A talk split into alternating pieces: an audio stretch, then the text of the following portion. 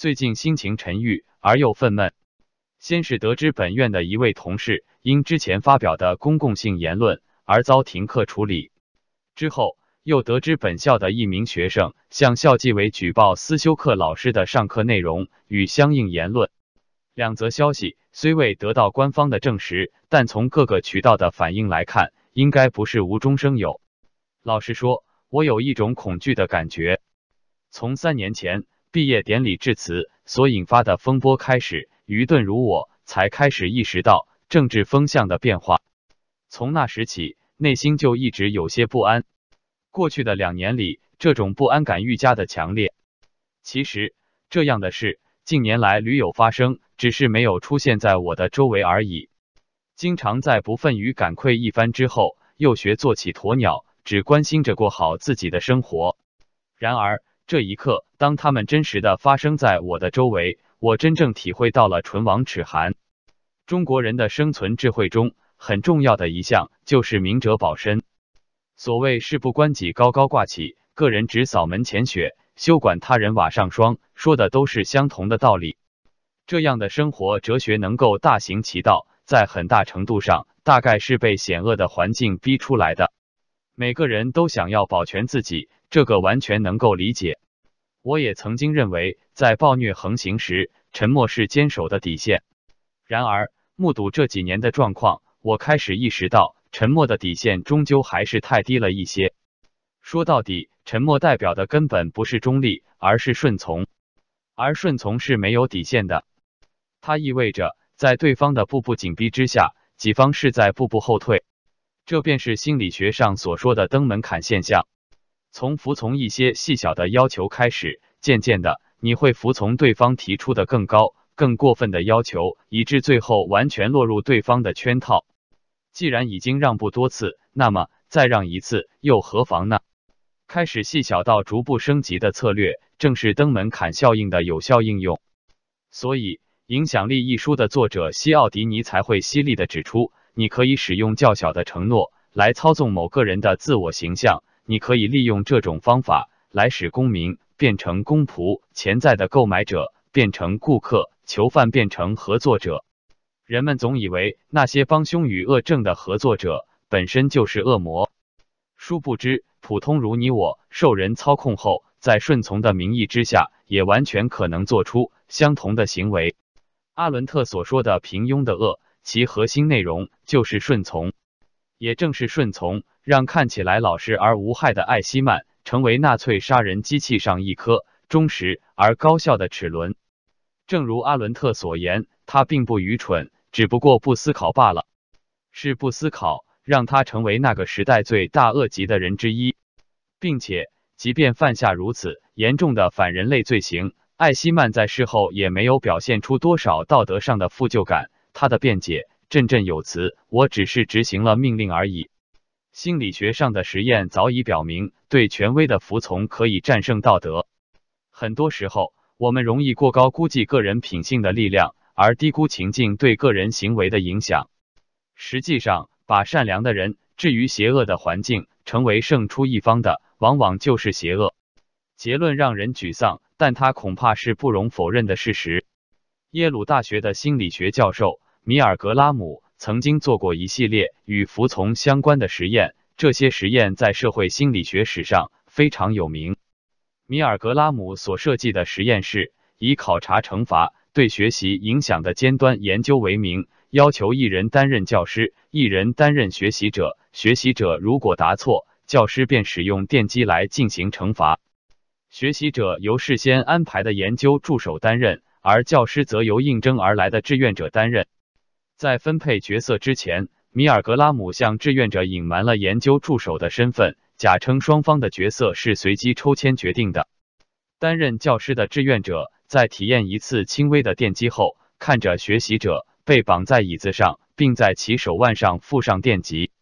实验的基本安排与规则是：学习者每答错一次，教师就要提高一个档次实施电击。每档相差十五伏，从十五伏一直到四五零伏。在此过程中，随着电击强度的增加，学习者会做出相应的痛苦言行。为了让教师继续实验，米尔格拉姆采用四种口头鼓励：一，请继续下去；二，该实验要求你继续进行下去；三，你继续进行下去是绝对必须的；四，你没有其他选择，必须进行下去。在米尔格拉姆的测试中，中途停止电击的人一般在一五零伏左右，其中百分之六十五的人一直进行到四五零伏。他对一千多个参与者进行了分场景的系列实验。服从的比例都远远高于事先的预计，尤其是当参与者无法看到学习者时，几乎所有参与者都冷静的服从，直到实验做完。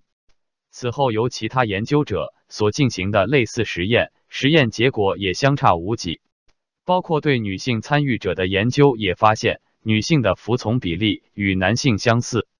米尔格拉姆实验中的参与者的经历。表征的就是人们如何一步一步落入圈套的登门槛现象。最初的惩罚是轻微的，只有十五伏，并没有出现任何抗议。每一次担任教师的参与者也只是被要求实施比先前略强一点的电击而已。对于参与者来说，在实施三三零伏电压时，他们已是第二十二次服从了。